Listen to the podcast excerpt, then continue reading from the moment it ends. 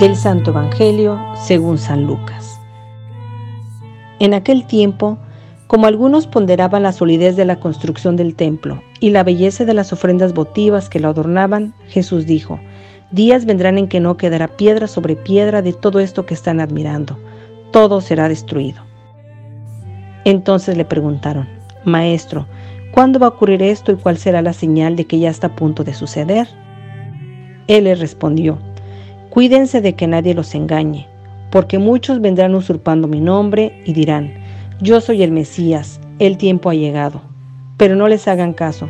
Cuando oigan hablar de guerras y revoluciones, que no los domine el pánico, porque eso tiene que acontecer, pero todavía no es el fin.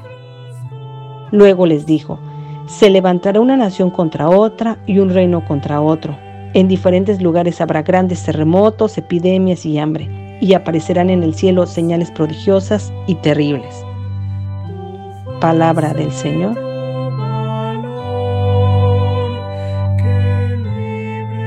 Queridos hermanos, nos encontramos reunidos en este martes último del tiempo ordinario, un tiempo para meditar sobre la vida de Jesús. Entraremos la próxima semana en el tiempo de viento, un tiempo de espera para el Señor. Y hoy queremos, queridos hermanos, recordar que Jesús nos menciona esa cualidad tal vez de no tener miedo, no tener miedo ante el pánico, el pánico que puede desatar cualquier eh, confrontamiento contra el mal, el pánico ante, por ejemplo, la pandemia, el pánico ante tantos miedos que nos pueden surgir a través de nuestra vida. Jesús nos invita a tener hoy una confianza plena en el amor a Él, una confianza en su palabra, una confianza ante Él. El final de los tiempos tenemos que esperarlo conforme va llegando la parucía de nuestro Señor, es decir, su pasión, su muerte y resurrección. Queridos hermanos, pidamos a la Virgen María que nos prepare conforme a su amor, conforme a la vida que ella, como hijos de ella, nos ha moldeado. Pidámosle que ella nos enseñe ese camino para sentirnos unos verdaderos hijos de Dios.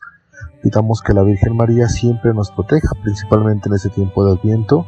Pidamos a la Virgen María que nos acompañe, que nos enseñe a discernir y que nos enseñe principalmente a esperar a su Hijo Jesús.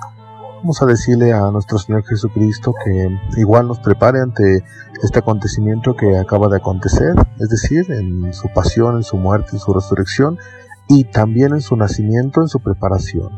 Vamos a pedirle a Él que nos prepare, que nos dé la sabiduría, que nos dé la gracia para esperarlo como un verdadero cristiano. Decimos todos que así sea.